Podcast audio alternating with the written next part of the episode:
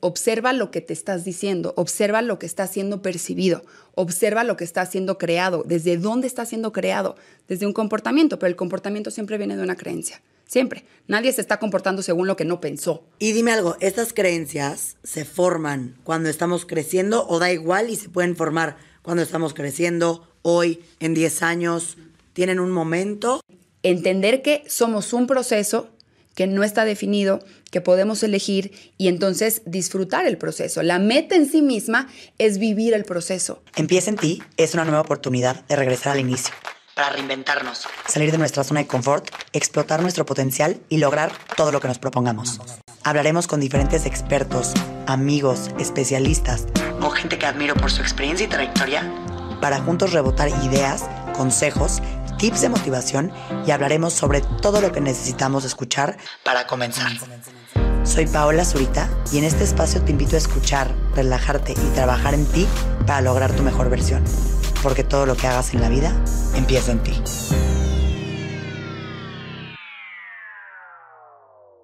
Hola a todos, bienvenidos a nada más y nada menos que el último episodio de Empieza en ti de esta quinta temporada. No puedo creer que ya nos aventamos casi 24 episodios escuchando a diferentes expertos y demás. Para el cierre tenemos a una invitada muy especial. Es alguien que ya ha estado en Empieza en Ti, estuvo en el 2020, cuando el podcast apenas iniciaba, y siempre me quedé con el bichito de volver a conversar y que aparte fuera en persona. Va a ser un tema espectacular. Vamos a hablar de el subconsciente, vamos a hablar de las creencias, creencias limitantes en general, que son las creencias. Creo que muchas veces escuchamos del tema del subconsciente y que gobierna nuestras vidas y demás, pero no lo entendemos realmente. Y creo que con Mariana Fresnedo, que es la fundadora de Quantum Quip, que es una plataforma que se encarga de expandir la conciencia, habla de física cuántica em, y mil temas derivados de energías, emociones y demás. Vamos a entender a la perfección este tema, explica maravillosamente, así que Bienvenida Mariana, gracias por estar en Empieza en ti otra vez. Gracias mi pavo adorada, estoy feliz de estar contigo otra vez, las veces que quieras, me, encanta platicar contigo y, todo lo que, la profundidad a la que podemos llegar, así que feliz, feliz de estar aquí para Y ahora sí, en vivo, ya no como ya no en, Zoom. en el 2020 en Zoom. Y bueno, Mariana, este episodio, como sabes, vamos a hablar del subconsciente, vamos a hablar de las creencias. Entonces, me encantaría antes de que entremos a detalle en ciertas preguntas, un poquito que hablemos en general qué es el subconsciente, ¿no? ¿Qué es esta parte como humanos que a veces escuchamos que el 95% es inconsciente, el 5% es consciente? ¿Qué nos puedes explicar de esto? La mente, eh, voy a empezar desde lo básico, ¿no? Porque a veces entendemos o creemos que la mente es el cerebro. La mente y el cerebro son cosas diferentes. El cerebro es un órgano, tiene un lugar físico, se puede medir, cortar, pesar, es algo que existe. Pero la mente es todo eso invisible, imaginario, que produce el cerebro. ¿okay? Ahora el cerebro está dividido en dos partes, en la parte consciente, en la parte inconsciente. Está el hemisferio izquierdo, que es la parte inconsciente, y está el cerebro, el, hemisferio derecho, que es la parte consciente.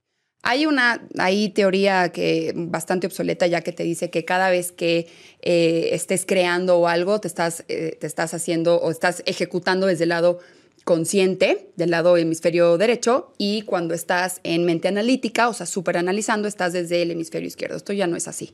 En descubrimientos de neurociencia últimos dicen que realmente todo el cerebro se está usando todo el tiempo. Lo que se usa son diferentes sistemas de neuronas, diferentes sistemas de conexiones de neuronas conectadas que producen que puedas crear o que puedas analizar. ¿Ok?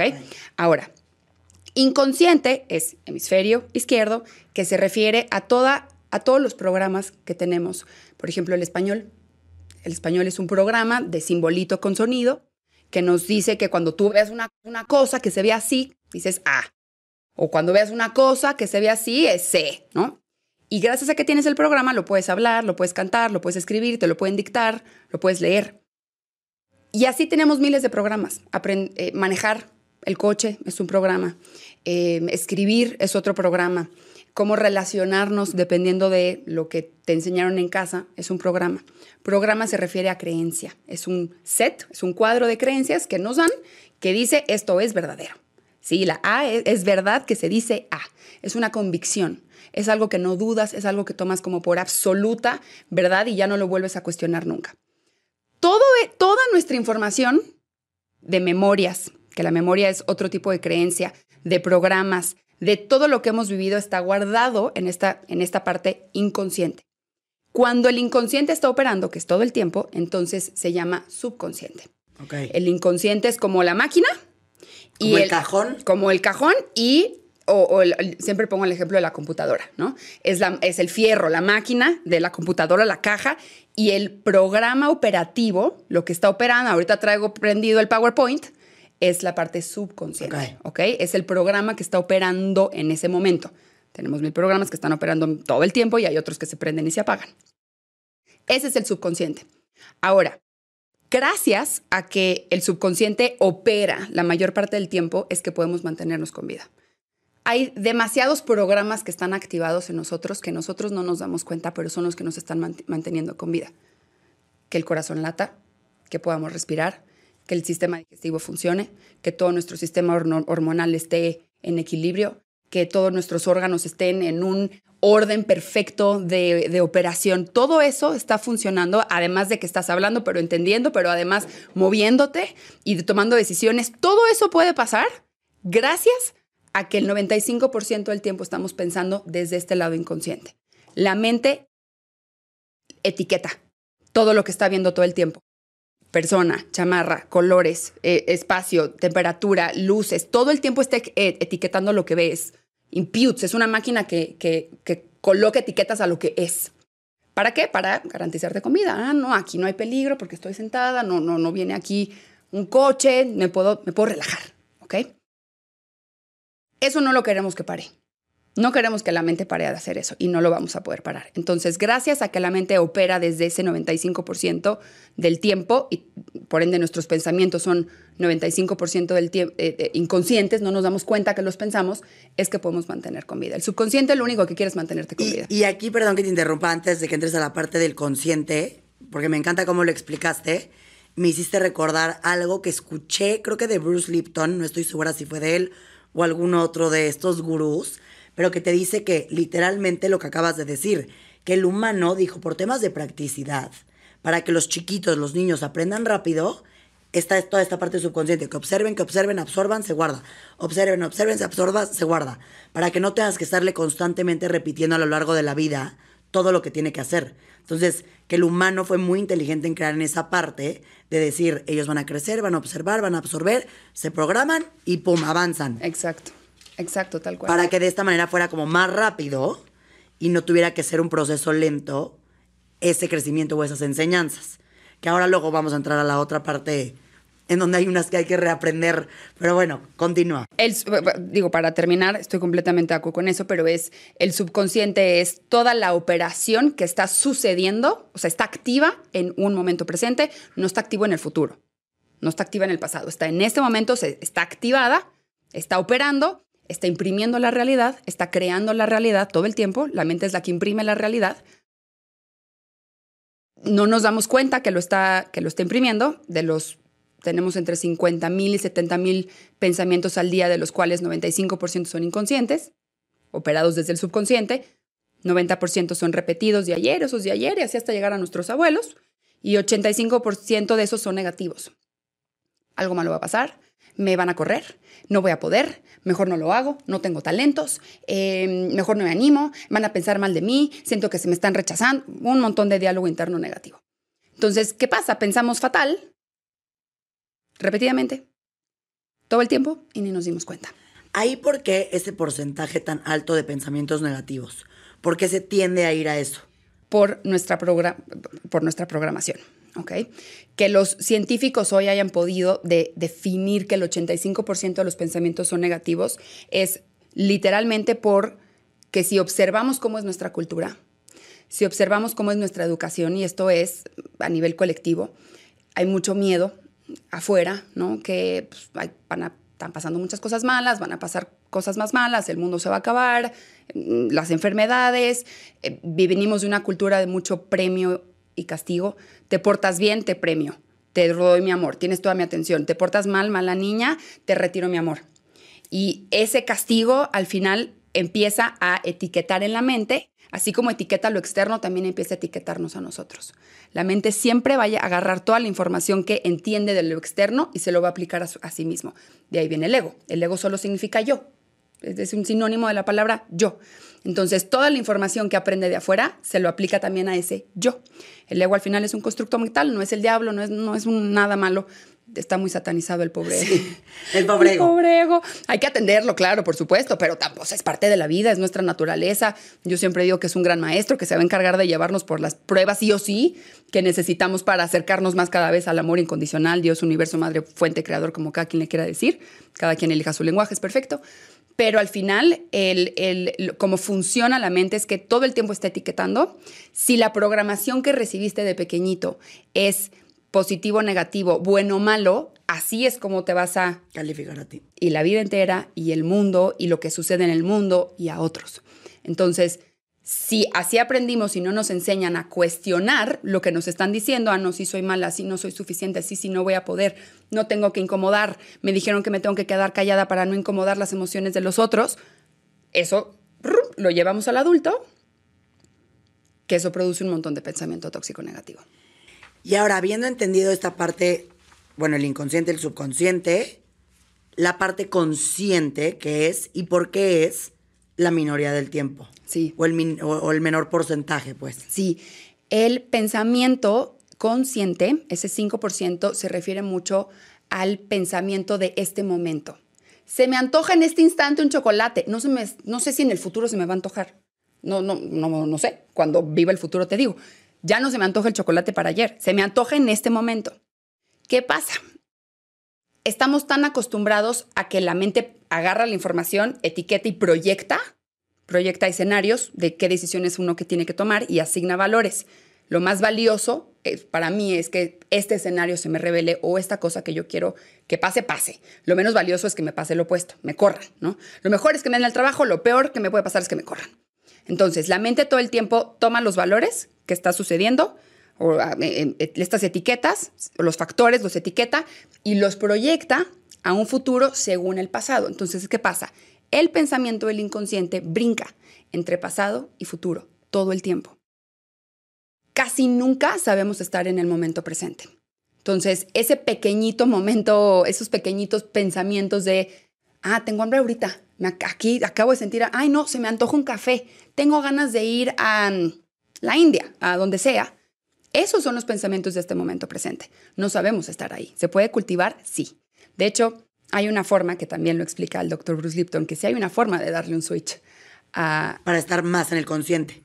¿Y cómo es eso? Ajá. La única forma de hacer ese switch y Porque es complicado, o sea, cacharte de pronto puede llegar a ser no sé si sea la palabra correcta, pero hasta cansado. Sí, eh, es abrumante cuando uno empieza con una práctica de observación de pensamiento. aquí, aquí es en donde, para las personas que lleven o no en esto, que esto es lo que pasa en mindfulness, en meditación, es lo que pasa al final en las terapias, que es observa lo que te estás diciendo, observa lo que está siendo percibido, observa lo que está siendo creado, desde dónde está siendo creado, desde un comportamiento, pero el comportamiento siempre viene de una creencia. Siempre. Nadie se está comportando según lo que no pensó. O sea, tú no sales a la calle diciendo, no, hoy, hoy, hoy soy africana. Nunca has tenido ese pensamiento. Nunca te has comportado así porque no puedes tener ese pensamiento porque no tienes esa creencia. Ni ninguna otra cosa que no haya sido de, de tu programación. Entonces, es súper importante entender que para empezar con esto hay que establecer al observador consciente. El observador consciente es esa parte consciente que empieza a observar la narrativa, el tren de pensamiento, de un pensamiento le sigue a otro, no me están dando la entrevista, entonces eso significa que no me van a contratar, si no me contratan pierdo la oportunidad del trabajo que yo más quería, entonces significa que no soy suficiente, como no soy suficiente significa que me falta algo, entonces nunca me van a contratar, entonces me tengo... Es un montón de pensamiento que va así, no le damos pausa entre pensamiento y pensamiento, esa pequeñita pausa entre pensamiento y pensamiento es conciencia, es lo que dirige el siguiente pensamiento, ese tren de pensamiento, y todo ese pensamiento imprimió la realidad. ¿Ok? Entonces, el observar el pensamiento es una pausa y empezar a observar a los pensamientos como lo que son pensamientos. Pasajeros. Una cosa que pasa por, el, por tu mente, como idéntico como un pececito pasara, pasara por el mar. O sea, no es otra cosa más que un pensamiento. El tema es, nunca te vas a poder desapegar ni desidentificar de esa narrativa y de lo que tú crees que eres basado en una infancia, 0 a 7 años, si ni siquiera observas qué, qué está eso. Entonces, el primer paso siempre va a ser observar el pensamiento. Una vez que observas el pensamiento y empiezas a irte profundo en la indagación de creencias, en la reprogramación de creencias, etcétera, es que puedes empezar a elegir cuando ya eliges tu propio pensamiento. Ahora, casi siempre estamos siendo gobernados, operados desde este 95% del inconsciente. No lo vamos a poder cambiar. La única forma de darle este switch entre que ahora opere el 5% eh, consciente es cuando estamos enamorados. Cuando estamos enamorados de una persona es muy obvio, ¿no? Un día tú estabas normal en tu vida, te despertabas normal, ibas a trabajar normal y de repente ese día X saliste, conociste a alguien y de repente al día siguiente ya todo está maravilloso. La, la persona es fantástica, eh, uno tiene toda la emoción del mundo, uno tiene anhelo, uno se pone guapo, uno quiere decir wow, no, uno empieza a estar en otro tipo de pensamiento. ¿Ok? Luego llega la mente, ¿y si no, y si no le gustó? ¿Y si, ¿Y si me rechazan? Y si, eso ya es mente, ¿ok? Si nos quedamos en ese lado. Eso es mente y lo otro es qué? El otro es pensamiento consciente. Estoy viviéndome este momento presente, estoy en gozo. Que, para resumir, pensamiento consciente es un pensamiento de este momento y que no te estás yendo ni para atrás ni para adelante. Correcto, correcto. Ok, entonces cuando nos enamoramos, eso sucede mucho, vivimos mucho en el momento presente. Y de hecho estamos felices escuchando sobre la otra persona. No, no, hay, no hay futuro, no hay pasado cuando estamos ahí. ¿Qué pasa? Pues luego pues, los patrones ¿no? de cada quien, los traumas no resueltos, la memoria celular, el linaje de la abuela, todo eso empieza a activarse. Ahora, ¿qué pasaría si no tuviéramos que esperar a enamorarnos de una persona para poder sí, porque, switch? Porque, iba a decir, en resumen, hay que vivir enamorados. No, no, no. O ¿Qué pasaría si nos enamoramos de la vida? De la vida, de nuestro propio proceso, de quien vamos siendo, no quienes somos, porque quienes somos está como muy limitado y muy definido, quienes vamos siendo, porque vamos también a ir evolucionando. Al final ese, ese proceso de evolución de agarrar ese observador consciente, llevarlo cada vez más profundo a toda la información que llevo cargando, que sigue imprimiendo la realidad, ya no me gustó la realidad, entonces me voy a dar un espacio para observar mi propio pensamiento y emoción, y entonces vuelvo a elegir y vuelvo a elegir. El que está despierto, esto de el despertar de conciencia, ¿no? El que de verdad, así, de verdad, de verdad, de verdad está despierto, la única capacidad que tiene es poder observar su propio pensamiento cada vez más profundo, de lo superficial hasta lo más inconsciente y su propia emoción, de la más intensa a la más reprimida. Y aquí una pregunta, ¿cómo puedes hacerle para en este proceso de observar, porque al final es el primer paso, ¿no? Para ser cada vez más consciente. ¿Cómo le puedes hacer para de pronto, porque pues no se trata de eso, pero que no te salgan juicios, mm. que no entres en un tema de, pero ¿por qué estoy pensando eso? No, o sea, pienso que al ser observador pueden saltar muchas mm. cosas más, que pueden generarte todo menos conciencia. Entonces, ¿qué, ¿qué se puede hacer ahí? Sí, pasa mucho, ¿no? De repente como que uno se empieza a dar cuenta de toda la basura galáctica que uno tiene, entonces los juicios, las quejas, la justificación constante, incluso tengo muchas personas que vienen conmigo a decirme, tengo pensamientos suicidas, no me quiero suicidar, pero veo que, veo que los estoy observando. Y es como de, ok, no te asustes, es solo un pensamiento, es solo un pensamiento. Entonces, lo primero entender que van a aparecer juicios no lo podemos evitar. La mente así está entrenada desde pequeña, o sea, desde que estaba formándose, así fue. Le enseñaron a decir bueno, malo, correcto, incorrecto, lo apruebo, no lo apruebo, lo rechazo, lo acepto, lo abrazo, no lo, lo valoro, no lo valoro. No vamos a poder evitar que la mente haga esto. Lo que sí puedo evitar es creer que es verdadero. Darle a la atención a una posibilidad opuesta. Ejemplo, es que no soy suficiente bueno, ¿y si sí? ¿Y si sí soy suficiente un poquito para esto? Y a lo mejor no tengo el talento que se requiere, pero sí tengo capacidad para aprender y eso ya me hace suficiente. Entonces, se trata de observar el pensamiento que surge, no creerlo como verdadero, no tiene nada de malo si surgen pensamientos.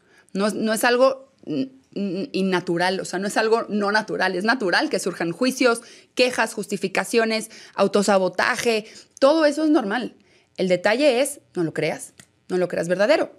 Escríbelo, yo siempre digo que hay que escupirlo, hay que verlo afuera de uno, porque si no lo escupes, te lo empiezas a creer, empiezas a asumir cosas sobre eso, sacas conclusiones de un futuro apocalíptico, porque tienes la evidencia del pasado y ya volviste a elegir eso. Ya es la, es la posibilidad que elegiste. Y con base en eso, Marina, ahorita decías mucho lo de, repites mucho lo de imprimir tu realidad, imprimir tu realidad. ¿A qué te refieres con esto? Que por el hecho de tú estar pensando de cierta manera, casarte con esos pensamientos, casi, casi, estás creando eso que ni quieres, ¿no? Entonces, pero te, te dejo a ti para que expliques esa parte, porque creo que para los que escuchan el, el podcast, es importantísimo saber que independientemente de no, no poner juicio, observar y demás, saber que si no le ponemos un alto, pues no, vamos a salir de lo que estamos viviendo, lo que nos choca, y nada más es un proceso que se vuelve una, un hoyo negro. Total. A la mente o la entrenas para que, digamos, juegue a tu favor o te controle y te domina. Sí o sí, ¿ok? Entonces no, no queremos controlar a la mente, pero podemos hacer que juegue a nuestro favor, ¿ok? Un poco más compasivo con, con, la mente, porque la mente solo está haciendo lo que sabe hacer y está bien, está cuidando nuestra supervivencia. Entonces, lo que me refiero cuando imprimes tu realidad es un proceso neuroemocional, conductual, epigenético, energético, ¿ok? Voy a explicar qué es todo eso. Todo está conectado, no podemos desconectar todos estos componentes que nos, que nos forman tenemos una parte neuroemocional, o sea, neuroconexión neuronal, que es el procesamiento de la creencia, de, lo que de la información que tengo guardada ahí, que todo ese procesamiento de información, de creencias, de, que, es el que produce el pensamiento, produce un montón de emociones, produce la química emocional. No lo puedo evitar. No puedo decir al pensamiento, si estoy, si estoy percibiendo peligro, tristeza, no le puedo decir, no te asustes. No, no, no cuerpo. No, no, pues no. el cuerpo se tiene que asustar porque hay un perro y tiene que salir corriendo. Una vez que produce la emoción, la emoción es una instrucción para el cuerpo para que tenga una conducta.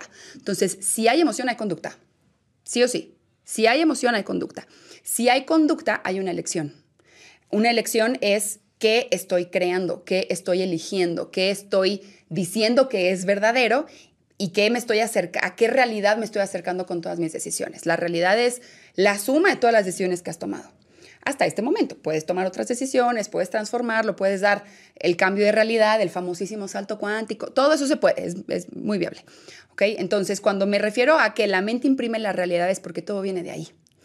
Viene y más vale que imprimas tu realidad desde un lado consciente. Pues una que te guste. A que esté haciéndolo con base en algo que a lo mejor ni crees. O a lo mejor algo que está, que lo estás programado, programado desde los 0 a los 7 años. Cuando digo cero años me refiero a que el cerebro se empieza a programar desde las dos semanas de gestación. O sea, desde que mamá está embarazada, desde las dos semanas ya se están conectando ciertas neuronas. No solo eso, la información familiar, la carga genética, pero también el trauma no sanado de nuestro, de nuestro linaje entero, pasa a ser parte de toda nuestra memoria celular. Y, de hecho el proceso de la mamá durante el embarazo también por eso influye, ¿no? Muchísimo. En, el bebé, en este proceso. Total.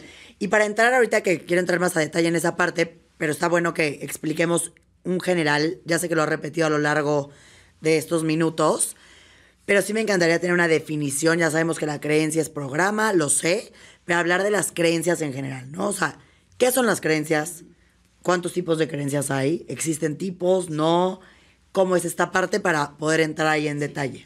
Una creencia es igual a todo aquello que tú tomas como una verdad absoluta, una convicción, un punto de vista inamovible, inflexible, permanente. Eso es una creencia, ¿ok? O sea, negro. Todos podemos acordar que la el color que me, dije, me dijeron que este es un color negro, fin, eso es una creencia, ¿ok? El tema es que como no sabemos observar o no, no nos cultivan, no nos enseñan a cultivar la observación de pensamiento, tengo ese mismo pensamiento, así de aseguro, así de aferrada a la verdad, como este color es negro, para no soy suficiente. Entonces me lo creo verdadero y sobre ahí saco conclusiones. ¿Ok? Entonces hay muchos tipos de creencia. Ahorita te platico de algunos varios, Pero hay dos grandes categorías para catalogar todos los tipos de, de creencias. Las creencias de empoderamiento o las creencias limitantes. Son como los dos grandes rubros. Los dos grandes, o sea, todos se pueden catalogar en uno de estos dos. La creencia de empoderamiento literal te va a generar el poder, la fuerza, la energía que te va a acercar a aquello que quieres. Te va a acercar a la realidad que quieres vivir, a la posibilidad, al sueño, a lo que quieres ir siendo, porque no eres, no somos definidos, vamos siendo. Ese, ese poder que te regresa al poder, que te va... Que el poder lo tienes tú. Siempre está aquí, ¿sí? El poder personal y la soberanía personal es de lo que más tendríamos que estar cultivando. Entonces, esas son las creencias de empoderamiento. Si tengo talentos, si voy a poder, si he podido, me voy a animar, voy a ver cómo me va, un diálogo positivo, no un terrorista mental que vive adentro que eso es más bien viene de una creencia limitante. La creencia limitante es toda aquella verdad, convicción, que como su nombre lo dice, te limita. ¿Qué limita? Tu capacidad de elección. Limita a que ese observador consciente pueda ver, observar cualquier otra posibilidad y encapsula y pone a la atención en solo una posibilidad. Atención es nuestro recurso más sagrado, más que el tiempo porque puedes tener mucho tiempo, pero en donde pones tu atención vas a poner toda tu energía, vas a poner todo lo, todo lo que vas a crear. Energía es igual a capacidad para crear. Entonces, si tu atención está limitada por una creencia limitante, no la puedes mover, no, le puedes, ¡prim! vete para allá, a ver otro tipo de posibilidad para que tomes otro tipo de conducta y entonces te acerques a otro tipo de realidad. La creencia limitante siempre va a producir un pensamiento tóxico negativo. De ahí vienen las quejas, los juicios, la justificación, el autosabotaje, el victimismo, el, todos los arquetipos ¿no? que, que, que existen. Y dime algo, ¿estas creencias se forman cuando estamos creciendo o da igual y se pueden formar cuando estamos creciendo, hoy, en 10 años? ¿Tienen un momento?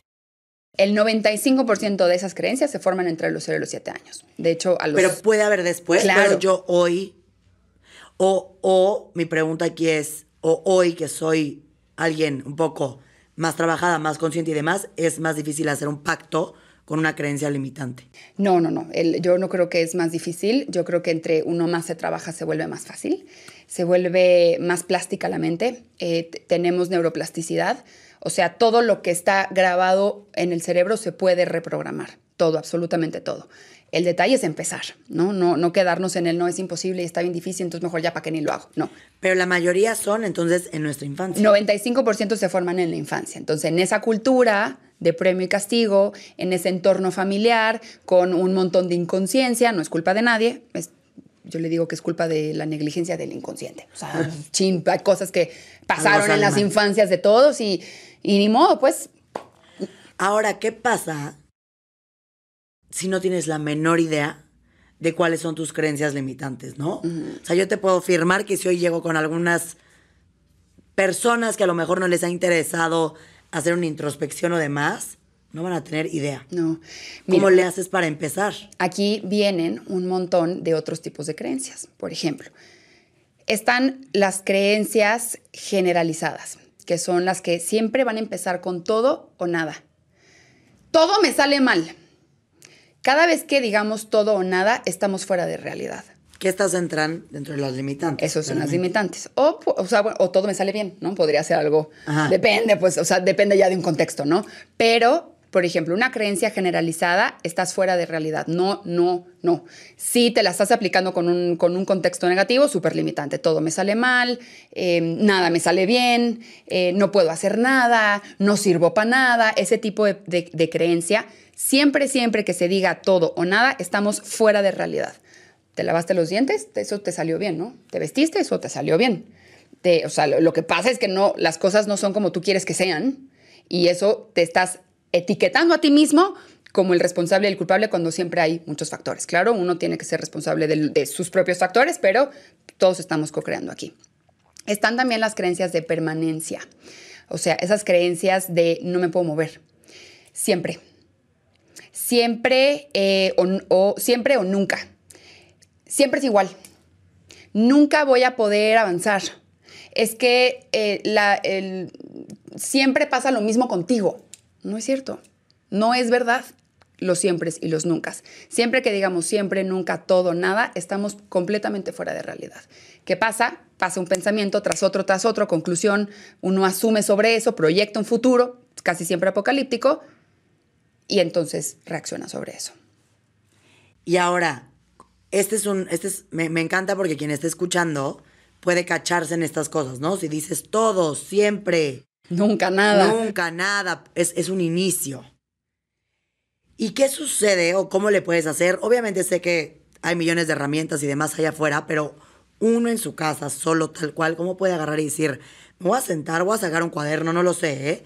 Y empezar a checar esas creencias, porque pueden ser cosas tontas desde, bueno, no tontas, nada es tonto, pueden ser cosas desde, desde el valor que te das como mujer, que hasta dónde puedes llegar al revés, no es nada tonto, es de lo más importante, no, pero que en un contexto en el que creces, ni siquiera te cuestionas, porque como es lo que hace todo mundo, no lo podrías ni ver. Hasta hoy, ¿me explicó? Conforme el mundo cambia, de repente dices, ay, ay, ay. Pero siempre hubo una personita que se cuestionó primero y que levantó. Exacto. Entonces, ¿cómo hacerle? Hay como 30 creencias universales que todos compartimos por ser parte del mismo colectivo. Esas creencias universales son, por ejemplo, yo no puedo ser feliz si mi familia no es feliz. O me da miedo el que dirán eh, me van a rechazar, sobreestimarse, creer que no es suficiente. La creencia de la no suficiencia es bastante repetitiva y es bastante escurridiza, porque no aparece en tu pensamiento como no soy suficiente, aparece como mejor me espero estudiar otra cosa para animarme. O Sí, siempre están escondidas, porque si no sería muy fácil identificarlas. Algunas son muy algunas sí, pero hay unas bien necias, bien escurridizas que solamente cuando ves este checklist dices, ah, ya, claro, yo tengo eso. que para que sepan, Mariana va a subir un checklist que ya les estaremos informando cómo lo pueden ver de todas las creencias para que puedan irse preguntando uno por uno, que siempre son guías que te ayudan. Exacto, son las creencias, las 30 creencias universales que todos compartimos por haber crecido en el mismo colectivo, por haber tenido el mismo, la misma cultura, por haber tenido el mismo avance tecnológico. Son cosas que que todos vamos a compartir. Son creencias que han pasado de generación en generación. Entonces es un gran checklist para ver uno cómo están tus creencias. Yo cuando lo hice tenía todas. Tenías todas. Todas, absolutamente. Mira, lo voy a hacer. Lo quiero hacer ya. Y tengo una pregunta. A ver, yo, yo esto a veces lo platico con una amiga que es muy fan de todos estos temas, de todo el tema de crecimiento personal, em, introspección, conciencia, y tengo otras amigas que yo, les, da risa, ¿no? Como que dice, ¿qué hace? ¿O para qué? y, y, hay en pláticas que surgen, ¿no? Como el decir, oye, ¿no se te antojaría hacer esto? Oye, y si, si, si, si te das un clavado, intentas hacer estas cosas. Y muchas veces me responden como, no, para, si así vivo mi vida, estoy bien, estoy bien, ¿para qué, me, para qué le muevo?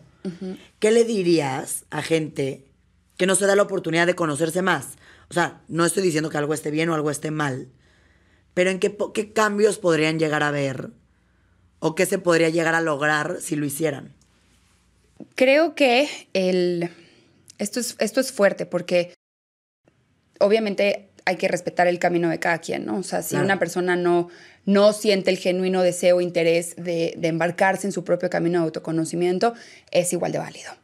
Lo que yo he visto, y esto también lo hablo de mi propia experiencia, es que cuando no lo hacemos, quien está eligiendo nuestra vida es el entorno, la familia, la cultura. Entonces yo tomo decisiones en base a lo que me dijeron, que a lo mejor es un formato que a muchas personas les va a funcionar.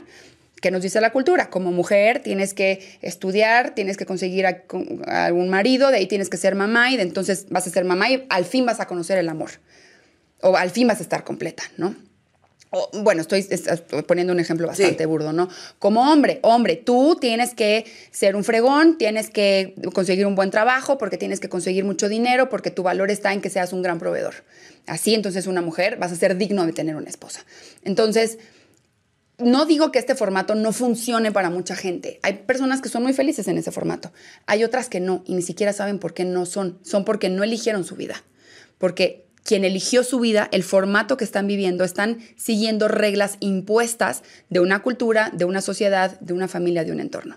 Entonces, para aquellas personas que están no felices con su realidad y no saben ni por qué, la historia más dolorosa aquí es que estamos viviendo una historia de infidelidad, una historia de infidelidad con nosotros mismos, creyendo que hago todo, si lo hice todo perfecto y aún así soy infeliz, porque no estamos eligiendo nosotros nuestra propia vida.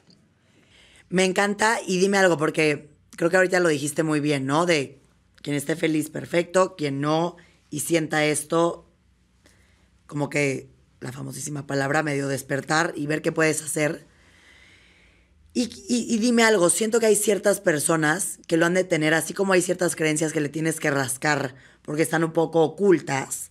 Siento que también puedes estar llevando una vida a veces en donde tienes momentos felices, claro, ¿no? En donde hay ciertos sucesos, ciertas cosas, ciertos momentos que te generan que te generan esa felicidad, pero es un poco más momentánea y de pronto igual y puedes llegar a sentir, no sé si unos bajones, unos vacíos, una pérdida. Eh, yo recuerdo que para mí un poco en mi búsqueda fuera de que un tema de que me dio psoriasis y así, punto y aparte como que veías de fuera y decías, pues todo bien, ¿no? O sea, no hay algo que no te pasó nada, no, no tuviste un suceso trágico, este, tienes todo lo que, ¿no? Como que ciertas cosas, pero algo dentro de ti como que dice, pero no, no, no siento plenitud, no siento eso.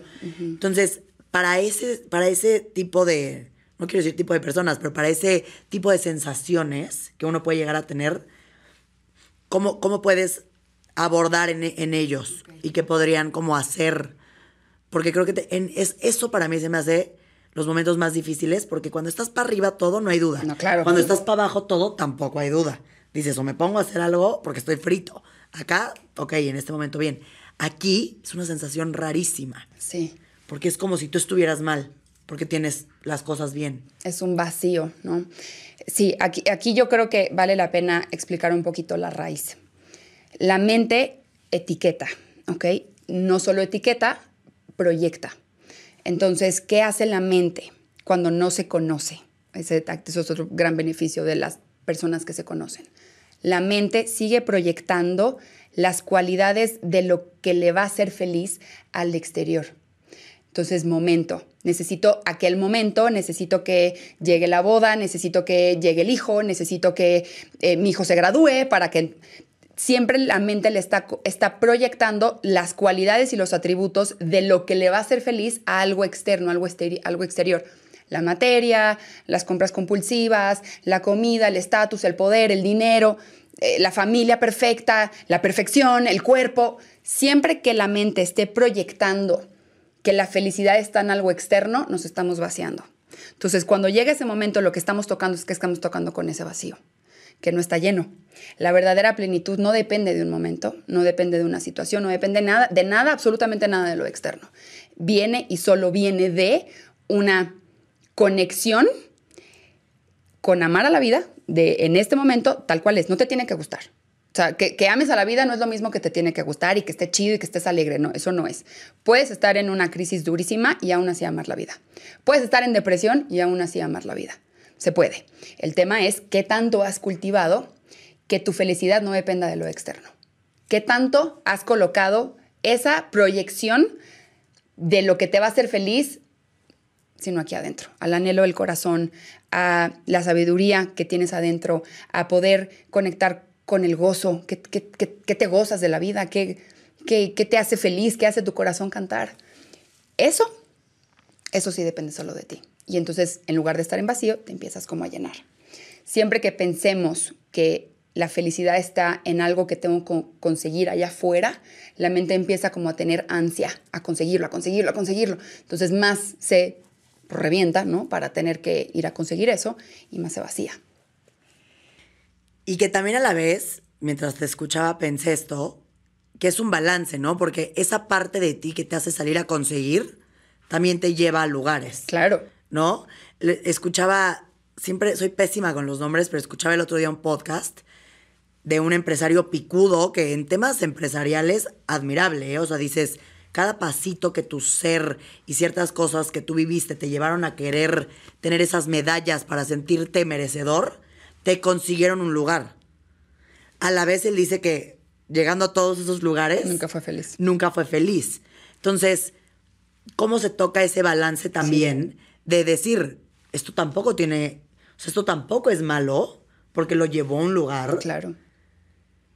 Pero no perder esto? ¿Cómo encuentras esa Claro, no tiene, no tiene nada de malo que tener el deseo de ir a conseguir cosas. No tiene nada de malo comprarte cosas. No tiene nada de malo disfrutar lo externo. Cuando quería decir eso, no quiero decir que ahora no deberíamos de hacer eso. No.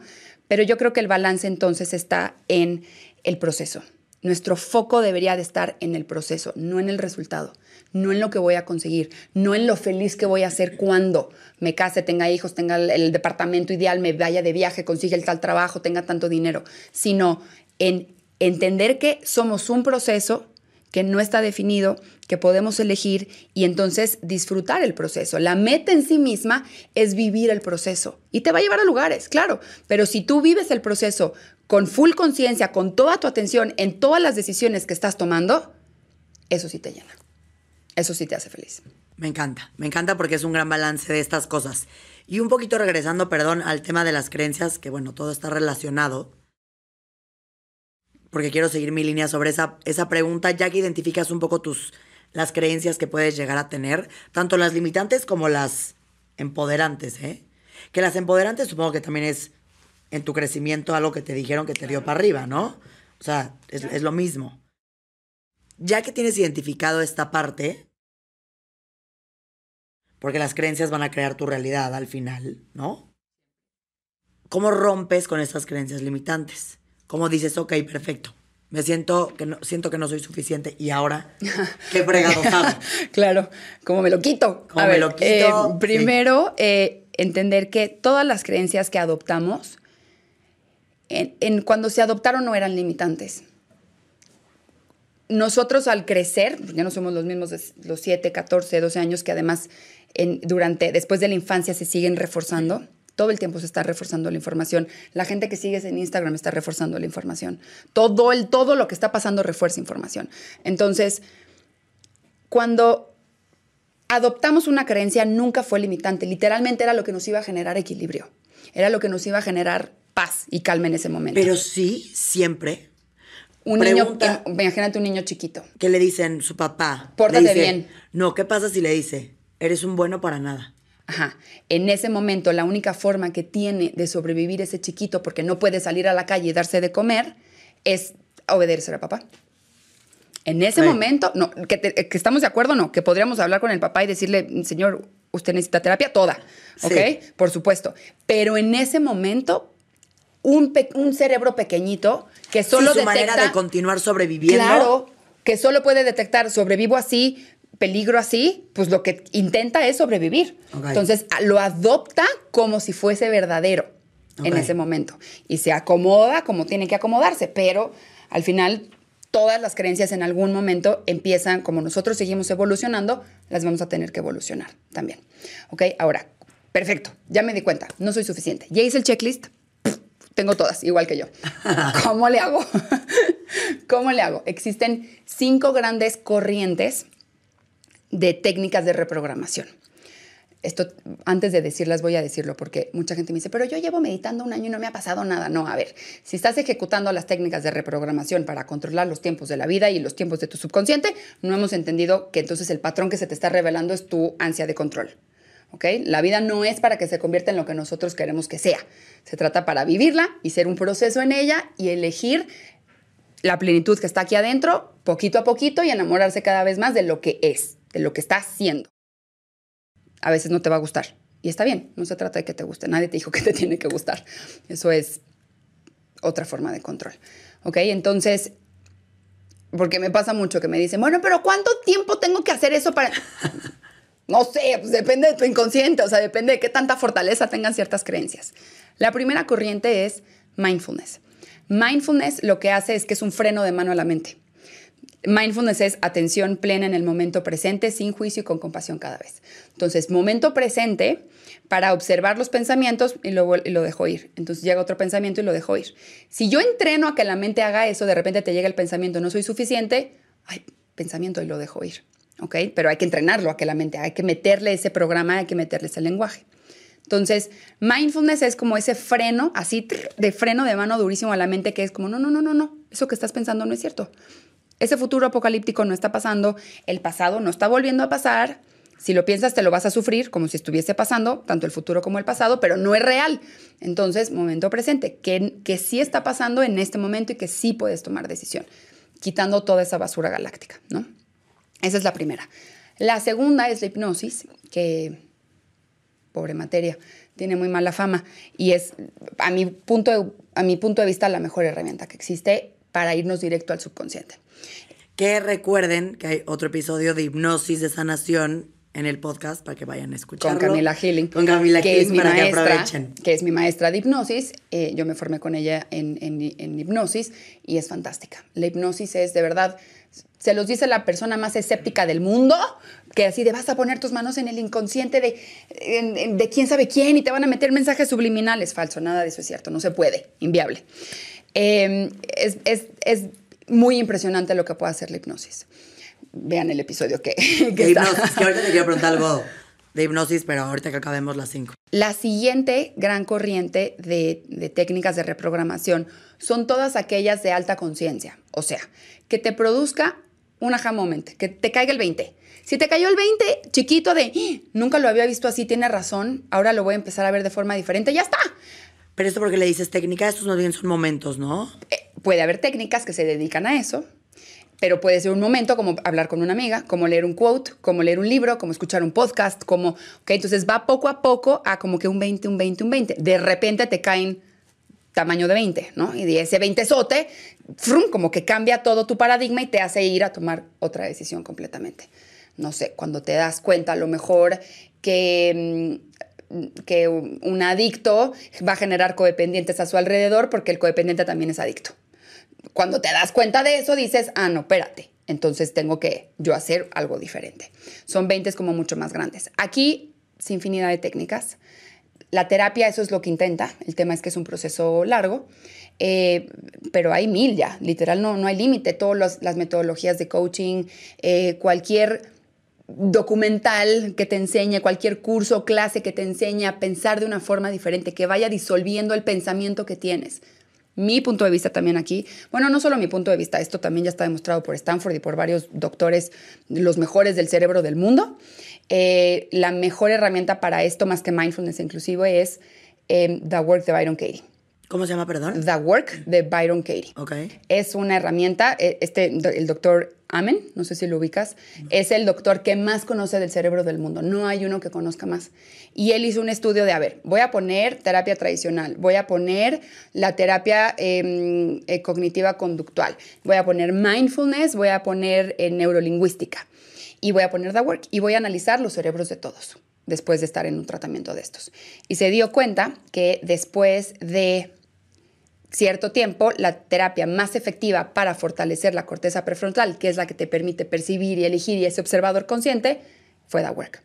Lo que a mí me gusta de esta técnica es que es una sesión. O sea, no, no es el proceso eterno, que es maravilloso, yo lo ocupo, lo hago, etcétera, pero para salirte rápido de un momento de mucho dolor, no hay, un- no hay mejor más que, más que The Work. Es muy impresionante lo que hace.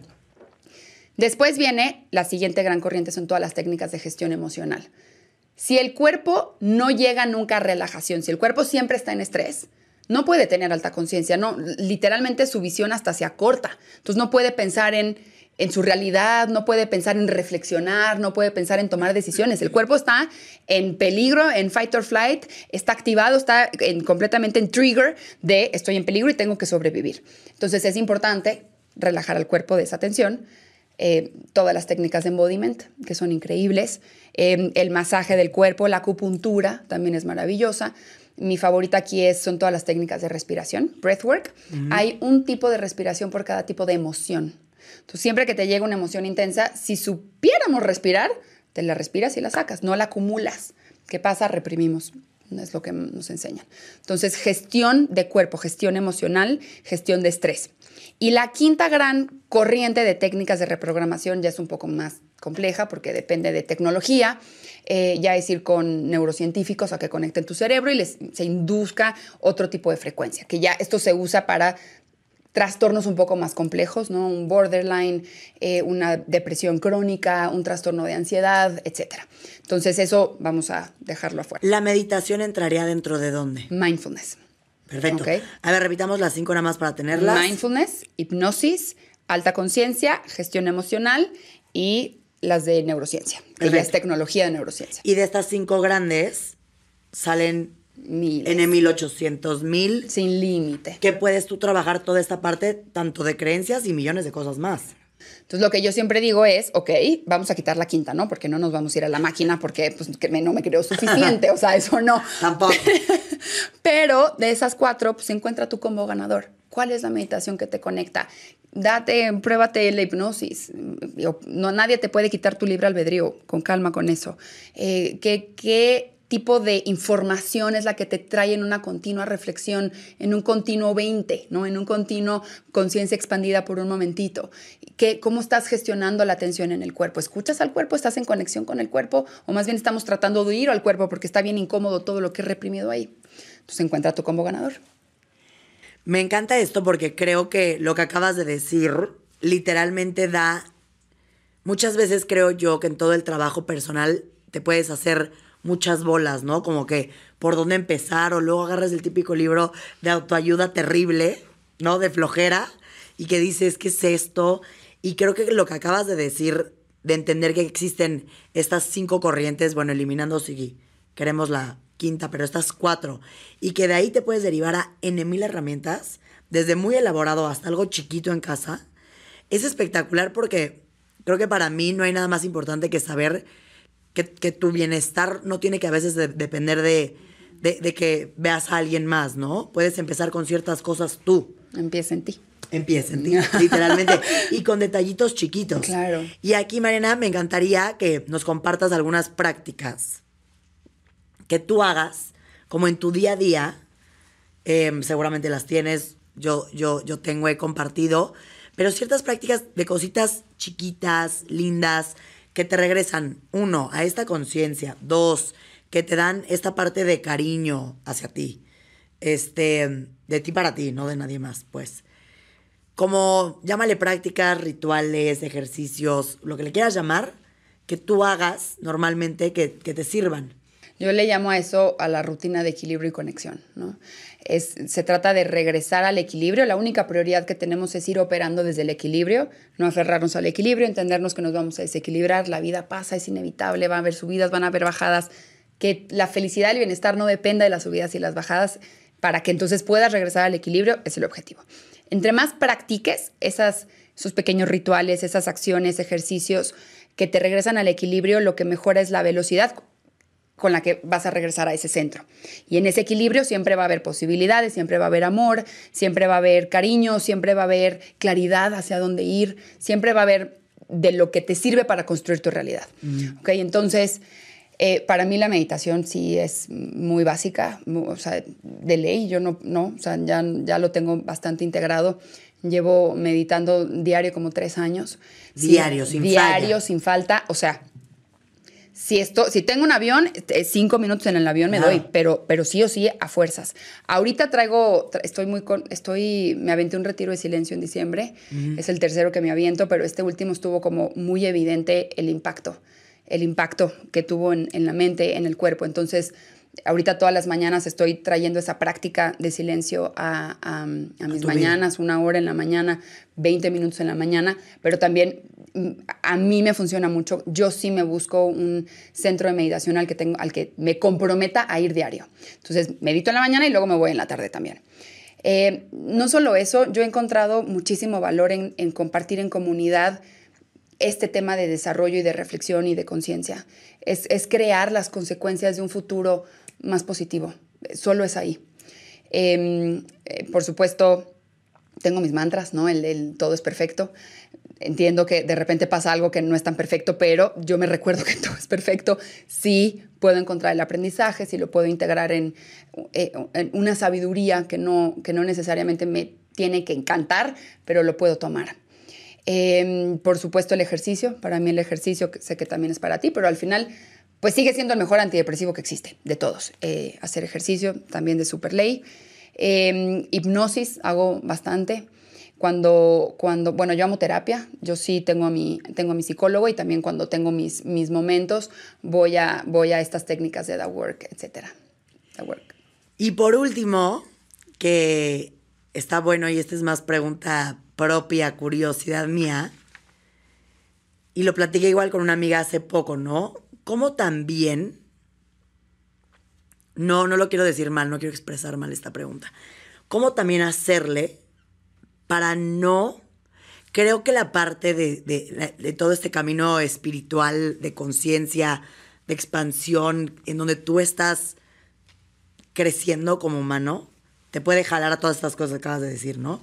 Que si retiros, que si lo de silencio, que si meditación, que si te vas una semana, que si te vas a todo, que si haces esto, entonces no salgo porque mañana medito, ¿no? Ya sé, balance, claramente. Pero pues, puede llegar a ser adictivo en el buen sentido, porque te hace sentir tan bien y es tan lindo que te quisieras quedar ahí eternamente en millones de cosas. Entonces, ¿cómo también no perder esa parte de irte un poco volcado hacia allá? Y también entender, eh, estar en tus cosas, la vida, no irte tanto hacia a ese extremo. Sé que obviamente balance todo en extremo es malo, eso yo entiendo perfecto que así es la vida, pero ¿cómo cuidas tú eso? Creo que para mí es para mí... O más bien dices, no, así es mi vida y es, mi... Ajá, el, consejo que yo puedo dar es que, que seas brutalmente honesto contigo mismo. O sea, si, ¿qué es lo que quieres tú? Y que, y que vayas alineado a esas intenciones. Si quieres esa vida, date, sin juicio, perfecto. Ahora, si no quieres esa vida, entonces no te digas que porque tienes que estar mejor, que porque tienes que ser espiritual, que porque tienes que ser consciente. No, mucho de la vida espiritual o del camino espiritual se trata de reconocer nuestra totalidad. Y nuestra totalidad incluye muchas cosas. Incluye una persona, o sea, un ser cuando está con familia, cuando está en, creando, trabajando o experimentando el movimiento de la creación o cuando está en sociedad o con los amigos. Entonces, mucho de todo este camino se va a tratar de ir a reconocer nuestra totalidad. No solo cuando estoy meditando y soy cool y soy espiritual, no, porque no solo somos eso, pues al final tenemos cuerpo y si hay cuerpo hay ego y es perfecto. No, no, no se trata de porque ahora yo ya desperté, soy de los, del bando de, los, de la luz, entonces soy bueno y los demás son todos diablos y no, no, eso no es cierto, ¿ok? Somos humanos y si hay estamos aquí en este momento, aquí está la misión y la misión está en reconocer que la totalidad de ser humano, ego y luz o luz y sombra, es lo que va a generar más compasión hacia nosotros mismos. Y si nosotros estamos en compasión, en menos juicio cada vez, hay una persona menos violenta en el mundo. Me encanta, creo que este es un cierre espectacular. Qué buen episodio, creo que todos se llevan acá una idea general de todo, ¿no? De y creo que el, haber abordado el tema del inconsciente y las creencias que de verdad está bombardeado por todos lados esa información y a veces las oyes como palabras que dices, híjole, qué complicado, ni le entiendo, mejor le huyo, ¿no? Y creo que lo explicaste de una manera espectacular y que todos los que están escuchando este episodio, aquí, si lo terminaron hasta el minuto 56 o lo que sea que vaya a durar este episodio, se llevan bases perfectas de cómo pueden iniciar este proceso. ¿Cómo te podemos encontrar, Mariana? También sé que tienes varios programas. Em, explica cómo funciona eso para quien diga, ahora sí, voy con todo a esta parte, sepan cómo darle con todo. Sí, em, bueno, me encuentran en todas las redes sociales como Quantum Quip, así tal cual como suena. Eh, Quantum Quip es una plataforma que se basa en, en, los descubrimientos de la física cuántica para desmantelar todo esotérico con la energía, el universo, la espiritualidad, etcétera, con el único objetivo de desarrollar la propia soberanía personal. A mí no me importa que crean en mí, me importa que crean en, ti. O sea, me importa que la persona que viene conmigo eh, desarrolle esa soberanía personal. Y para eso ofrecemos, de esas cuatro técnicas, ofrecemos todas. Ofrecemos meditación, entrenamientos de meditación. En todos los entrenamientos siempre vamos a meditar. ¿Que entra en la parte de mindfulness? Todo, sí. Hay muchos tipos de meditación, pero también mindfulness es, bastante. Eh, metemos también mucha hipnosis, también hay sesiones de hipnosis. Metemos muchísima alta conciencia a través de mucha reflexión, a través de The Work. También ejecutamos esta técnica dentro de Quantum Quip. Em, y, muchas otras, eh, muchos ejercicios de autoconocimiento, muchísimas técnicas también de, gestión emocional.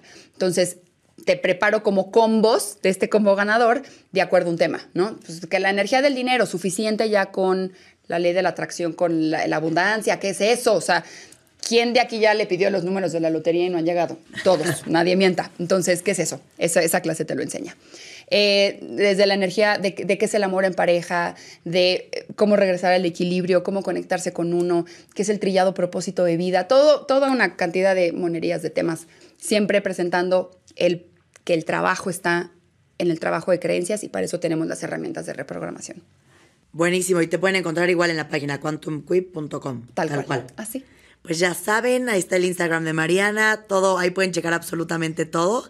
Y creo que es una gran plataforma que ofrece para irle por muchos lados, porque cada quien es diferente, cada quien le llama la atención cosas diferentes.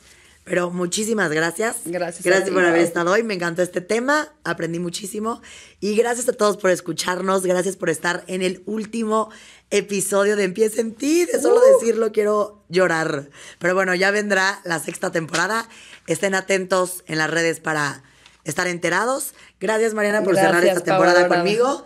Y gracias a todos por escuchar todos los lunes Empieza en ti.